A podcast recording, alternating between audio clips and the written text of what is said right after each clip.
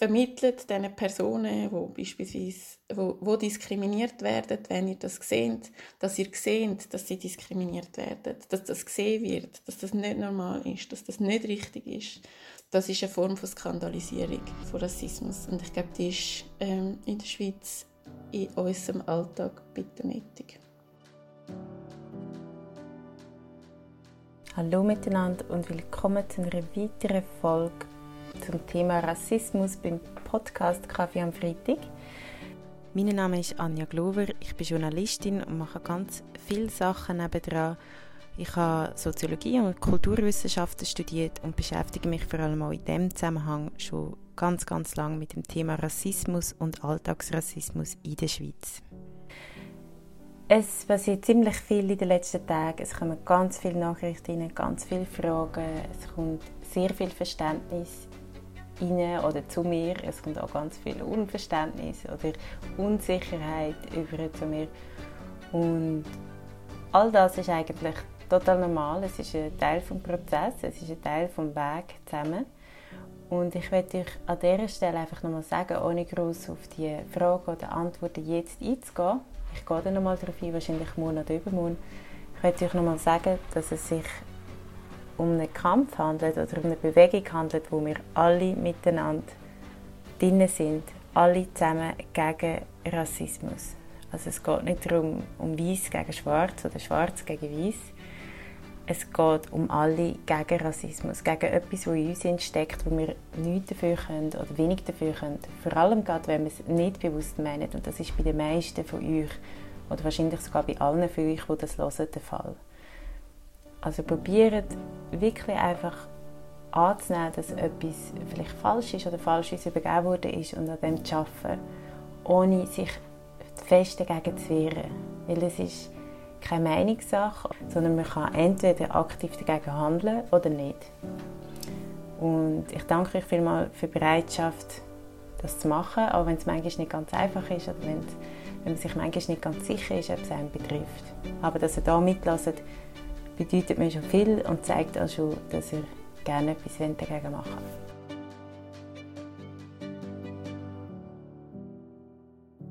Hallo Jovita. Hallo Anja. Wie geht's dir? Äh, gut, ich bin äh, ehrlich gesagt ein erschöpft. Aber ähm, das ist nicht so erstaunlich, glaube ich. Ja, was, was hast du in den letzten paar Tagen gemacht oder, oder wie kommt es zu der Erschöpfung? Ja, ich, die letzten paar Tage mit den verschiedensten Demos äh, und so rund um George Floyd hat einfach auch fest dazu geführt, dass jetzt plötzlich verschiedenste schwarze und andere Menschen auf Kalle mega fest in der Öffentlichkeit, in der Öffentlichkeit katapultiert sind. Und gleichzeitig sind wir so wenig, dass wir uns alle kennen. Das heißt, es gibt einfach recht viel Koordination und Austausch, was das bedeutet. Es geht auch immer wieder so ein darum, wie wir reagieren und ja, und das nimmt äh, mehr Zeit in Anspruch, als man damit denkt. Und es ist natürlich auch sehr fest emotional, oder? Also gerade, weil man halt immer ähm, also ein bisschen Befürchtung hat, dass es dann eben zu Hasskommentaren kommen oder so, muss man sich halt einfach auch vorbereiten, dass man kann reagieren und sich selber schützen und die anderen, die sich ähm, in die Öffentlichkeit stellen, auch kann schützen. Ja, das ist, ist bei mir auch zu Hasskommentaren und ich habe mit dem ähm, ich habe noch nie müssen mit dem umgehen eigentlich, obwohl ich nicht das erste Mal über das Thema rede. Aber es ist wahrscheinlich im Moment so emotional aufgeladen, die ganze Thematik, dass es auch die Extreme ähm, wieder anzieht. Und ja, wie du sagst, es ist so wie eine zusätzliche Ebene, wo man muss damit umgehen muss. Kannst du dich vielleicht kurz schnell vorstellen, sagen, was du machst, wenn, wenn du nicht drauf bist, ähm, wie man mit der Situation umgeht? Was machst du? Also sind wir einfach miteinander im Austausch und uns gegenseitig absprechen. Ähm, ich mache ein Doktorat an der Uni Bern am Interdisziplinären Zentrum für Gender Studies und ich hatte dort äh, lange eine Assistenz mit Schwerpunkt auf postkoloniale Forschung. Und jetzt mache ich einfach noch meine Diss zu schwarzen Frauen in der Schweizer Öffentlichkeit seit den 70er Jahren. Ja, also in dem Fall ist ähm, die Thematik, gerade was du vorhin auch angesprochen hast, gar nicht so fremd von deinem Arbeitsalltag. Also du beschäftigst dich schon länger mit dem Thema. Wie kommt es, dass du dich mit Postkolonialismus auseinandersetzt? Hat es einen Zusammenhang mit der Schweiz oder forschst du auch um andere Länder? Äh, nein, ich forsche tatsächlich mit dem Fokus auf die Schweiz. Es ist schon lange her, als ich angefangen habe, diesen Fokus zu haben. Das ist ähm, irgendwann im Verlauf von meinem Studium. Ich habe Geschichte studiert an der Uni äh, Zürich. Und dort äh, im 2005, also ich habe 2005, ja, 5, habe ich gerade etwa angefangen mit Studium und im gleichen Jahr hat es so ein Buch gegeben, das rausgekommen ist von der Shalini Landeria unter anderem, wo halt wirklich verschiedene wichtige Texte aus der postkolonialen Forschung das Mal auf Deutsch übersetzt hat. Und ich das, bin halt wie auf das gestoßen und habe gefunden, ich muss jetzt so Tutorat, freie Tutorat organisieren an der Uni und haben dann mit verschiedenen anderen Studis so Lesegruppen gegründet, wo wir uns ganz viel von der postkolonialen Literatur angeeignet haben. Und dann nachher äh, habe ich mich dann später beworben mit dem bei einem Forschungsprojekt, wo Patricia Burchert geleitet hat ähm, an der ETH Zürich. Und das hat geheißen postkoloniale Schweiz.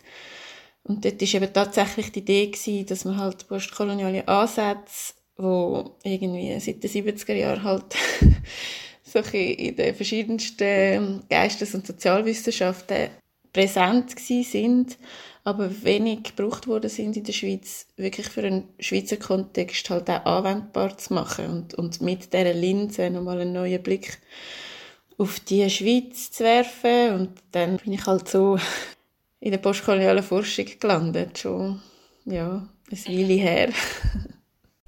eine weit verbreitete Meinung ist ja, ähm, dass die Schweiz gar keine Kolonie hat und darum eigentlich die ganze Forschung um den Kolonialismus und was nach dem Kolonialismus passiert ist, auch gar nicht wirklich die Schweiz betrifft. Was kannst du dazu sagen? Hat die Schweiz überhaupt eine Rolle gespielt während dem Kolonialismus und dann auch nachher? Also hat sie Folgen davon getragen?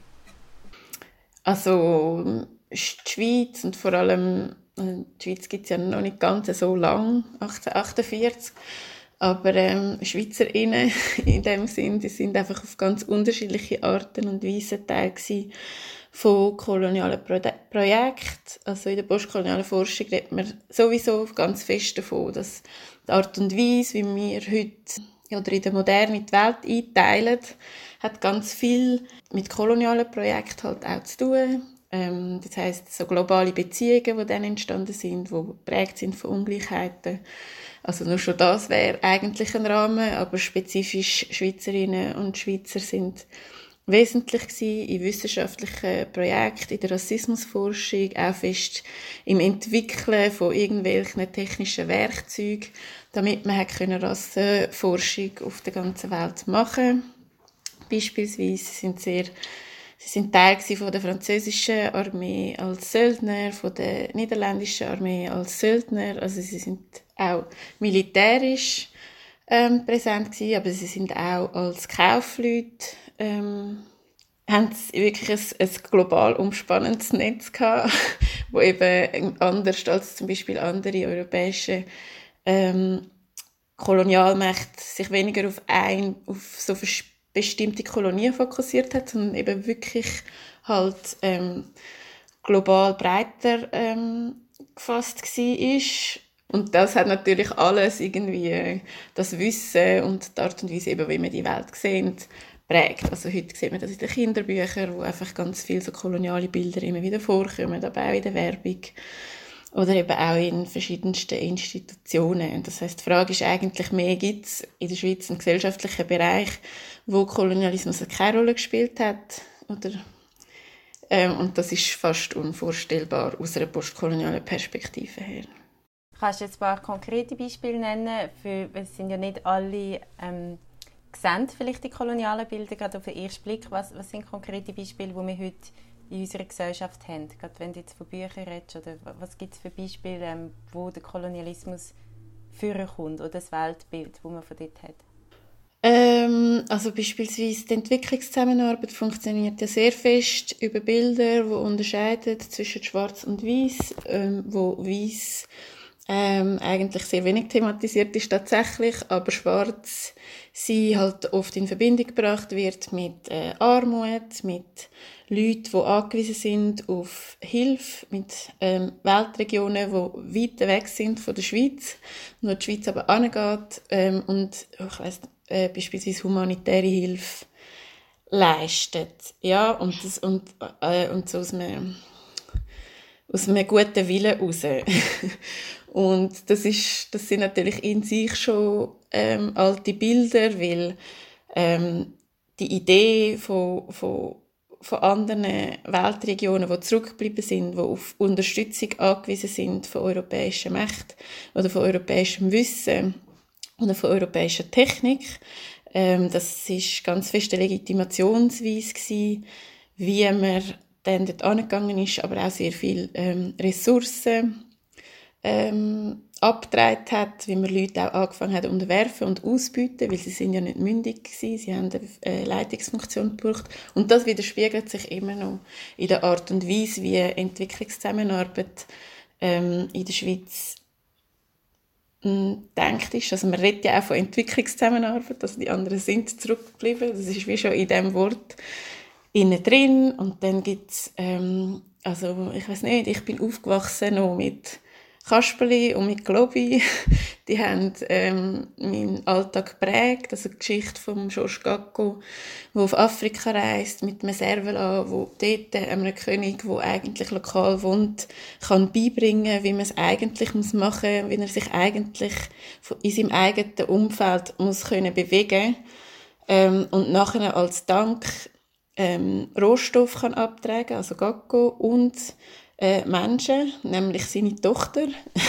Ah. ähm, das ist eine koloniale Geschichte, ja. Und mit der, das ist ein, eines der beliebtesten Kasperli-Stücke in der Schweiz.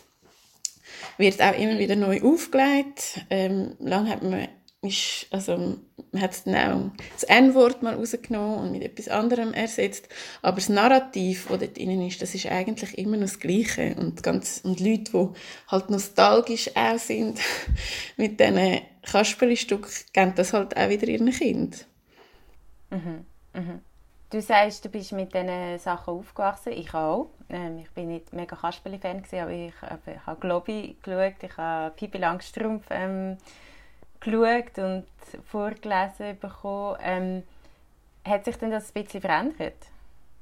Oder gibt es denn, gibt's denn nicht so Alternativen? Oder wie du sagst, es gibt Leute, die gehen nostalgisch mit dem um. Es gibt ja immer mal wieder Umfragen, darf man das N-Wort rausstreichen ähm, oder nicht? Und die fallen eigentlich sehr viel so aus, dass die meisten finden, das ist historisch und nicht rassistisch. Ja, genau. Aber also, warum das zum Beispiel die Kasperli-Geschichte einfach interessant ist, ist, weil sie ja wie aufzeigt, es ist nicht allein das N-Wort. Das N-Wort ist eine riesige Kiste. Aber ich meine, wenn man sich auch bei der Pippi Langstrumpf vorstellt, dass eigentlich die emanzipierte Heldin aus dieser Geschichte, wo ein Vorbild ist ähm, für ganz, und Vorbild war, auch für ganz viele ähm, Mädchen ähm, in der Schweiz, einfach auch ihren Reichtum besitzt, weil ihr Vater ähm, Sklavenkolonien hat. Das ist wie so, so grundlegend und, und eigentlich wie gar nicht das Zentrum von dieser Geschichte, aber das läuft wie mit, ja. Und, und, und solange das nicht problematisiert wird, solange dort nicht andere oder neue Versionen von der Pippi Langstrumpf auch aktiv äh, entwickelt und sich überlegt, welche Geschichten, die ich erzähle, hat welche Auswirkungen, auch wenn ich das gar nicht will, verschwinden die Bilder auch nicht. Ein Wort ändern allein lange nicht. Genau, lange nicht und wird auch nicht immer gemacht. Also und wird auch nicht immer gemacht. Also, es ist ja schon dort ähm, eine schwierige Diskussion.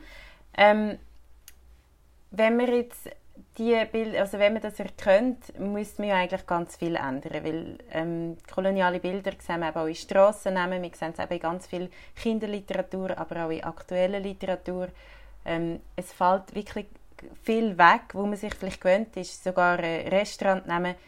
Ähm, Wäre das die Lösung dazu, wenn wir einfach dort alles ändern Ähm, also ich glaube, der öffentliche Raum zu ändern, das ist sicher ähm, sehr wesentlich. dass man, ähm, also ich glaube, aus ganz vielen unterschiedlichen Gründen, also die meisten Strassennamen, die nach Menschen benannt sind in der gesamten Schweiz, sind nach ähm, alten weißen Männern, also alten Verstorbenen, aber vor allem weißen Männern benannt. Es widerspiegelt in keiner Art und Weise, wer wie in den verschiedensten Schweizer Städten ähm, Städten lebt. Also und sind auch sehr oft wohlhabende Männer, also sind von der obersten Schichten aus dieser Gesellschaft, ja.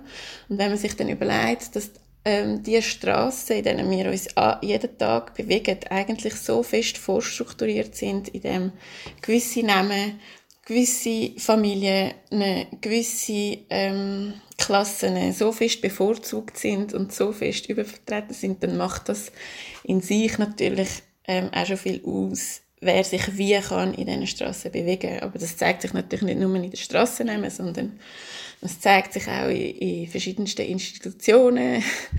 ähm, Racial Profiling ist ja beispielsweise immer wieder ein Thema in der Schweiz. Genau.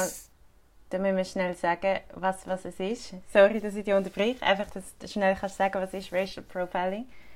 Mit Racial Profiling werden meistens ähm, Kontrollen bezeichnet, die aufgrund von rassisierten körperlichen Merkmalen, also wie beispielsweise also Aussehen, wie beispielsweise Haar oder Hautfarbe, ähm, die aufgrund von dem erfolgen und nicht, weil man einen kriminellen Verdacht hätte sonst. Das ist Racial genau. Profiling. Und das passiert dann halt eben innerhalb von der Polizei, an den Grenzen, beispielsweise oder im Landesinneren. Und was halt das Schwierige ist und das Problematische an dem ist, dass dann eben beispielsweise die Hautfarbe schon an sich mit Kriminalität in Verbindung gesetzt wird. Dass es ähm, im öffentlichen Raum als selbstverständlich angeschaut wird, dass gewisse Menschen immer wieder kontrolliert werden und andere nicht. Und dass halt nochmal ein ganz bestimmtes Bild wie selber nochmal neu produziert und normalisiert von, von schwarzen Menschen als Leute, mhm. die eigentlich ähm, eine Gefahr sind für die Sicherheit und nicht selber das Anrecht haben auf Sicherheit. Mhm. Und jetzt möchte ich gleich noch schnell darauf eingehen, du hast ein, oder schaffst an einem spannenden Thema und hast schon länger dazu geschafft und zwar äh, Schweizer Frauen im schwarze Schweizer Frauen im öffentlichen Raum. Ähm, wieso hat dich das interessiert oder was ist spannend daran? Ich habe irgendwann mal den, ähm, den Auftrag bekommen, eine Geschichte zu schreiben von schwarzen Frauen in der Schweiz. Und wenn ich diese Geschichte geschrieben habe oder die Recherche gemacht habe für das, bin ich auf ganz viele unterschiedliche ähm, schwarze Frauen gestoßen, die irgendwie seit dem 18. Jahrhundert eigentlich in der Schweiz sind, auf unterschiedliche Arten und Weisen auch in die Schweiz gekommen sind, als versklavte Menschen, als, äh, im Rahmen, als Schauspielerinnen, im Rahmen von Völkerschauen, als äh, Hausangestellte und so weiter und so fort. Und wo wir total unvorstellbar sind oder nicht vorkommen in irgendwelchen Vorstellungen von der Schweizer Geschichte. Und dann bin ich aber auch auf Thilo Frey gestoßen. Das war eine Nationalrätin 1971. Also wo kurz, also so nach der grossen Welle von der Dekolonisierung oder von Afrika beispielsweise, aber auch mit der Einführung vom Frauenstimmrecht in der Schweiz ist sie halt eine von der ersten zwölf Frauen gewesen, die ins Parlament gewählt worden ist und sie ist schwarz gewesen. Mhm. Und sie ist und das ist natürlich durchgehend das Thema in den Medien damals. Und mich hat einfach erstaunt, wie, wie zu einem historischen Datum von der Schweiz ähm, eine Person hat können gewählt werden, die schwarz war. Das ist das eine. Aber was mich noch mehr erstaunt hat, ist, dass, die, dass Thilo Frey eigentlich völlig vergessen ist heute. Ja? Also zum Beispiel 2007, genau. wo dann der Riccardo Lumengo gewählt worden ist, haben alle Medien, oder die meisten Medien national und international vom ersten schwarzen Nationalrat geredet. Und sie ist dann halt wie wieder ausgeblendet worden. Und ich habe mich dann gefragt, wie kommt das, dass es so ein kollektives Vergessen gibt, immer wieder von schwarzen Menschen, ähm, die auf unterschiedliche Arten und Weisen halt da sind. Und ich habe dann halt gesehen, es hat doch einige schwarze Frauen gegeben, die auch in der Schweiz in der Öffentlichkeit gelandet sind. Und ich wollte wissen, wer, wer sie sind, was sie ähm, in der Öffentlichkeit erlebt haben und warum dass sie immer wieder vergessen werden. Mhm. Genau, also es ist ja, eben wie du sagst, ähm, Thilo Frey, das sagt wahrscheinlich weniger etwas und es ist wirklich ein sehr historisches Datum und es ist auch, eben wie gesagt, es möchte sich viel an Lumengo erinnern. Vielleicht, ich weiß nicht, wie fest das jetzt das Thema ist, aber er ist wirklich gefeiert worden als einer der ersten. Ähm, und das passiert ja auch in anderen Sparten. Also wir haben ja auch im Journalismus immer mal wieder die erste schwarze Fernsehmoderatorin oder ähm, Radiomoderatorin und das ist ja das Spannende daran. Wie, also schwarze Menschen sind bei uns in der Schweiz die, die ewig neu ankommen, ewig das erste Mal etwas machen und dann immer wieder. Hast du denn schon eine Erklärung gefunden oder einen Hinweis darauf, wieso die Frauen immer wieder vergessen werden? Also ich glaube, das eine ist, dass ähm, also beispielsweise bei der Thilo Frey hat man das einfach auch sehr gut können zeigen. Ich glaube, die am wenigsten wissen, wer die ersten zwölf Frauen sind im Nationalrat von der Schweiz. Also es hat in dem Sinn ganz fest eine Geschlechterkomponente da drin, nämlich dass so die große Geschichte von der Schweiz immer anhand von männlichen Figuren erzählt wird. Also mhm. wir kennen eher die Staatsgründer von der Schweiz als die Frauen, die gewählt worden sind, in einem Moment, wo wirklich eine riesige demokratische Erweiterung stattgefunden hat. Und das hat sehr fest mit mit patriarchalen Strukturen auch zu tun und, und wenn man, welche Relevanz gibt. Und das andere, wo halt auch fest ähm, eine Rolle spielt, und ich glaube, das zeigt sich eben mit diesen Beispielen vom SRF auch sehr gut, oder? Also, wo die Angelique Beldner gewählt, äh, Schweizer äh, SRF-Moderatorin geworden ist und man sie gefeiert hat und halt ihre Vorgängerinnen, wie beispielsweise Serena Dankwa, ähm, vergessen hat. ähm, hat sehr fest damit zu tun, dass man sich erstens immer vorstellt, dass die Schweiz ursprünglich weiß ist. Also die Menschen, die eigentlich die Schweiz repräsentieren, sind weiß. Menschen, die nicht weiß sind, das ist eigentlich etwas, was erst sehr neu ist. Ähm, und darum überlegen sich ganz viele Leute gar nicht, dass sie könnten nochmal in ihre Archive schauen könnten, sagen sie zwei oder drei Jahre zurück oder 20 oder 30. ähm, und darum einfach davon ausgehend und selbstverständlich davon ausgehend, dass, ähm, ja, dass die Person, die sie jetzt gerade vor sich haben, einfach die erste muss sein. Und was halt einfach auch das Problematische ist an, dem, an diesen Narrativ von diesen ersten Personen, die in diesen unterschiedlichen Funktionen immer wieder auftauchen, ist, dass halt die Strukturen ähm, selten in den Blick geraten. Ja, also ich glaube, eine Person in irgendeiner Sparte, die schwarz ist, in einem repräsentativen Job, widerspiegelt nicht ähm, die Zusammenstellung von dieser Gesellschaft. Das heißt, auch wenn es die, wenn, wenn es die Person gibt, die eine Ausnahme ist, ist die Frage, wie das, das kommt, dass das dazu kommt.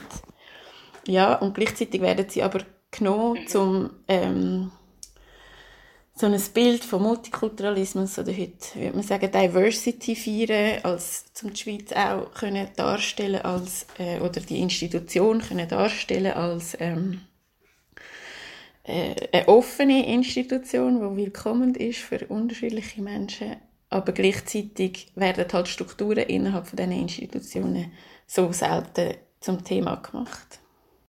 Okay, also Du sagst, es ist auch eine Strategie manchmal. Also es wird fast ein bisschen missbraucht, wie man das ja von der Frauenquote oder einfach von, von den Frauenplatzierungen bei wichtigen Stellen auch kennt. Also man sieht immer wieder die Parallelen zwischen der Bewegung vom Feminismus und dem Antirassismus, die ähnliche Züge haben oder ähnliche Ursachen auch. Ähm, jetzt all die Sachen, die du erwähnt hast, sei es über ähm, Rass oder koloniale Bilder, die man sieht in den Straßen oder in den Kinderbüchern oder also in unserer Kultur und aber auch das Beispiel von diesen schwarzen Frauen, die immer wieder vergessen gehen, sind nicht bewusst bösartig gemeint in unserer Gesellschaft oder in den meisten Fällen zumindest nicht. Äh, das ist so wirklich das Hauptargument, wo, wo man immer konfrontiert wird damit sind die Sachen gleich, haben die Sachen etwas mit Rassismus zu tun? Und wenn ja, inwiefern?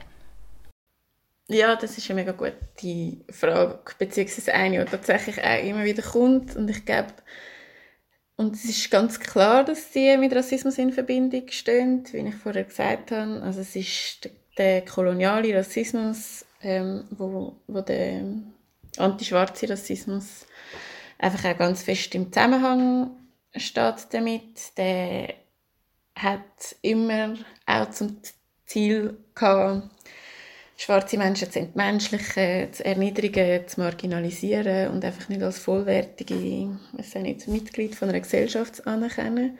Und das ist bis heute der Effekt. Ja? Also das heißt ähm, in der Rassismusforschung ähm, ist die Rassismusdefinition eigentlich nicht oder zum Teil halt wichtiger, nicht ob jemand extra jemand anders diskriminiert, sondern ob die Handlung einen diskriminierenden Effekt hat auf die Person. Ja? Also ob eine Person diskriminiert wird aufgrund von Bildern, von Handlungen oder ähm, von institutionellen Praktiken auf ganz unterschiedliche Art und Weise. Ja? Und diese Bilder, also ich mache es jetzt nochmal an der Thilo Frey fest, aber Beispielsweise hat äh, ein Parteikollege von ihr, der auch mit ihr im Parlament war, ähm, sie immer wieder beschrieben oder ganz fest beschrieben als eine tanzende Nubierin, also ein tanzendes nubisches Mädchen ist sie ihm vorgekommen die ganze Zeit. Und, und er beschreibt sie wirklich in einem, immer in einer sehr exotisierenden, aber auch auf eine sexualisierende Art und Weise. Ja, und das ist eigentlich in einem Kontext, wo, also, wo nationale Politik gemacht wird. ähm, das heißt, der Effekt für Thilo Frey ist auch immer wieder gewesen, dass sie sich ganz viele Arten von Erniedrigungen hat müssen über sich ergehen lassen, wo selten als solche anerkannt worden sind. Das ist ein zusätzlicher Stress gewesen. Sie hat immer wieder müssen ähm, beweisen, dass sie ähm, fähig ist, eine Politikerin zu sein auf äh, nationalem Niveau. Nämlich das ist ihr auch immer wieder angezweifelt worden, und zwar seit dem ersten Tag, wo sie in den Nationalrat eingetreten ist. Und es hat keinen Aufschrei gegeben zu dieser Zeit auf diese Art und Weise. Also es hat, ich habe keinen Artikel gefunden aus der Zeit, wo, wo erkannt haben, was für einen zusätzlichen Stress, was für eine Form von Erniedrigung und was für eine zusätzliche Art von Arbeit, das für sie bedeutet hat, an ihrer Menschlichkeit unter diesen Umständen können festzuhalten. Und es sind wie so kleine Sachen vielleicht, aber es ist sehr repetitiv und das heißt sehr fest prägend für, ähm, dass sich halt Thilo Frey als nicht ganz gleichwertig, ähm, also dass sie nicht als ganz gleichwertig hat äh, angesehen worden ist. Ja? Und, das, mhm. und das ist eine Ungleichheit in dem Sinn. Und das ist der Effekt. Ja, egal. Also der, der Politiker, den ich vorher genannt habe, der sie ähm, als tanzendes nubisches Mädchen beschrieben hat, der hat einen Artikel geschrieben, wo er sie eigentlich hat loben Also es hätte ein mhm. lobenswerter Artikel sollen sein. Er hat einfach vergessen, ähm, im Zusammenhang mit einer Politikerin über ihre politische Haltung zu reden. Was bei einem Mann, bei einem weißen Mann einfach nicht passiert wäre. Mhm. Du sagst, es kommt auf, auf die Wirkung drauf an. Ähm, es gibt aber auch die Diskussion, dass man sagt, es kommt nicht darauf an, wie es jetzt auf jemanden individuell wirkt. Weil es gibt ja auch ganz viele schwarze Menschen, jetzt auch bei uns aktuell, die sich zum Beispiel nicht ähm, angegriffen fühlen, wenn man sie fragt, woher dass sie kommen. Das ist die andere grosse Diskussion.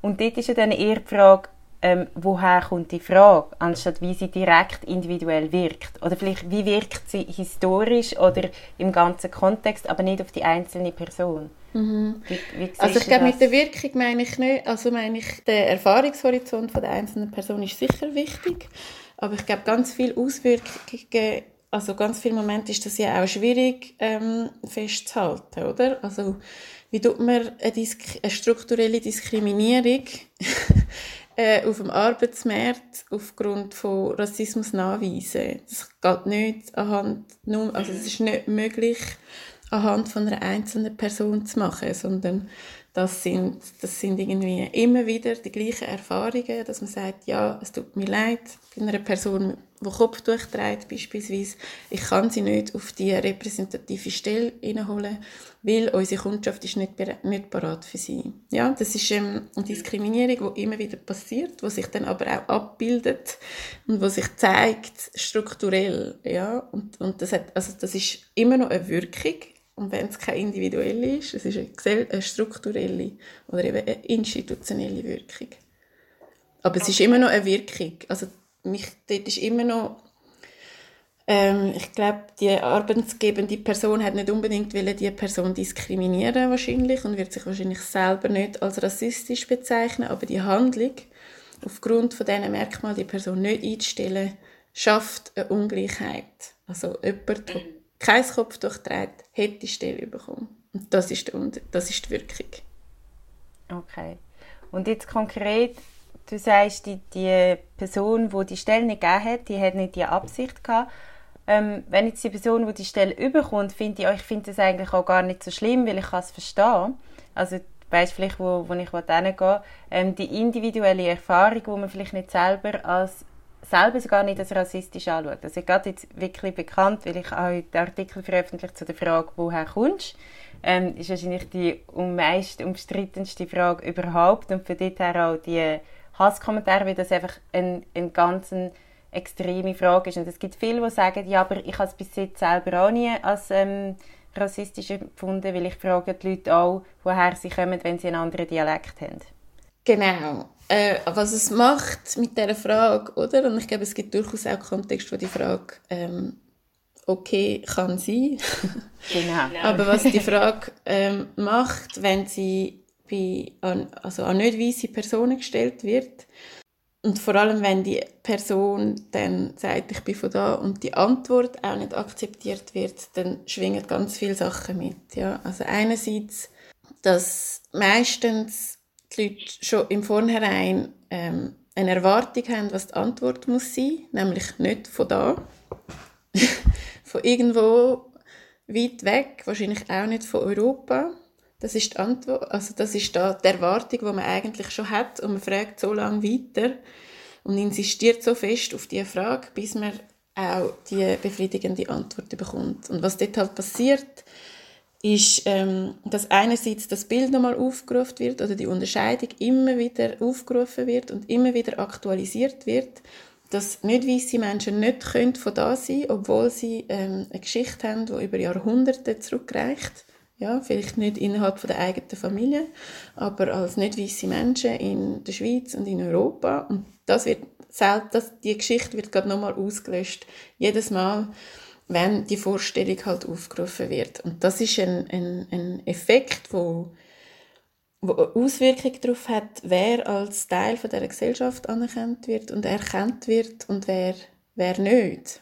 Das ist unabhängig davon, ob ich persönlich duschiert bin, auf die Frage, wird die Logik und die rassisierte Logik nochmal aufgerufen.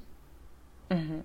Also es ist in dem Sinne eigentlich nicht eine individuelle Entscheidung, ähm, Nein. ob das rassistisch ist oder nicht. Rassistisch, Rassismus ist weder eine persönliche Meinung, noch ähm, ist es eine persönliche Unterscheidung. Ja, um äh, etwas können als rassistische Stufe braucht es ähm, eine Struktur, die meistens historisch gegeben ähm, ist wo dazu führt und dazu geführt hat, dass Vorstellungen und schon Ungleichheitsstrukturen für eine bestimmte Bevölkerungsgruppe existiert. Ja, also die Ungleichheiten sind historisch gewachsen. Der Kolonialismus ist äh, ein wesentlicher Teil, Teil von der Ungleichheit. Und jetzt, wenn eine Diskriminierung passiert, wo die Ungleichheit nochmal verstärkt und nochmal aufgreift und Menschen nochmal äh, marginalisiert aufgrund von dem, dann ist das eine rassistische Diskriminierung und es gibt Definitionen von dem, was eine rassistische Diskriminierung oder Marginalisierung ist und die wendet man an, juristisch, aber auch äh, in den Sozialwissenschaften, um überhaupt Diskriminierungen feststellen. Das hat nicht mit einer individuellen Meinung zu tun, sondern mit Ungleichheiten und Zugang zu Ressourcen, die gegeben sind oder nicht. Mhm. Okay, gut. Ähm, die allerletzte Frage, gibt es etwas, was du unseren Zuhörerinnen und Zuhörern gerne mitgeben oder etwas, ähm, was sie machen können oder etwas, was dir am Herzen liegt? ähm, ja, also ich glaube, ich glaub, schärft euren Blick für Ungleichheiten. Fragt euch, in welchem Moment ähm, die Unterscheidung zwischen weiß und nicht weiß in eurem Alltag sagt, nicht nur mit Aussehen, sondern beispielsweise auch mit Namen, auch mit Art und Weise zu reden, zu tun. Ähm, wenn ihr die macht, und meistens, wenn ihr die macht, dann hat sie auch eine Verbindung zu Ungleichheit. Und wenn ihr das erkannt habt, versucht das zu skandalisieren. Immer. Und auf unterschiedliche Art und Weise. Wie meinst du es mit, was heisst skandalisieren? Das heißt beispielsweise, ähm, wenn eine Person, eine schwarze Person oder eine nicht weiße Person von der Polizei kontrolliert wird, was eigentlich immer wieder suggeriert wird, dass das inzwischen fast etwas Normales ist und das vielleicht auch gar nicht mehr auffällt, wenn das in der Zeitung zum Kriminalität darstellen ein Bild von einer schwarzen Person gezeigt wird in Handschellen, dann tun das nicht weiter normalisieren, indem wir nichts machen, sondern nimmt das skandalisieren. Sagt das im Freundeskreis oder sagt das, indem er der Redaktion sagt, es macht keinen Sinn, dass das Bild stellvertretend ähm, verwendet wird. Das hat keinen Zusammenhang mit dem Inhalt wenn er äh, vermittelt diesen Personen, die beispielsweise wo, wo diskriminiert werden, wenn ihr das seht, dass ihr seht, dass sie diskriminiert werden, dass das gesehen wird, dass das nicht normal ist, dass das nicht richtig ist, dass ihr das seht. Das, das ist eine Form von Skandalisierung von Rassismus und ich glaube, die ist ähm, in der Schweiz in unserem Alltag bitte nötig.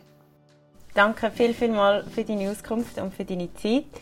Ähm, ja, ich, hoffe, ich bin gespannt auf, auf deine Arbeit. ich auch. Und kommt gut. Und ja, wünsche dir alles Gute. Ja, dir auch. Danke vielmals fürs Gespräch. Dankeschön. Ciao, Tschüss.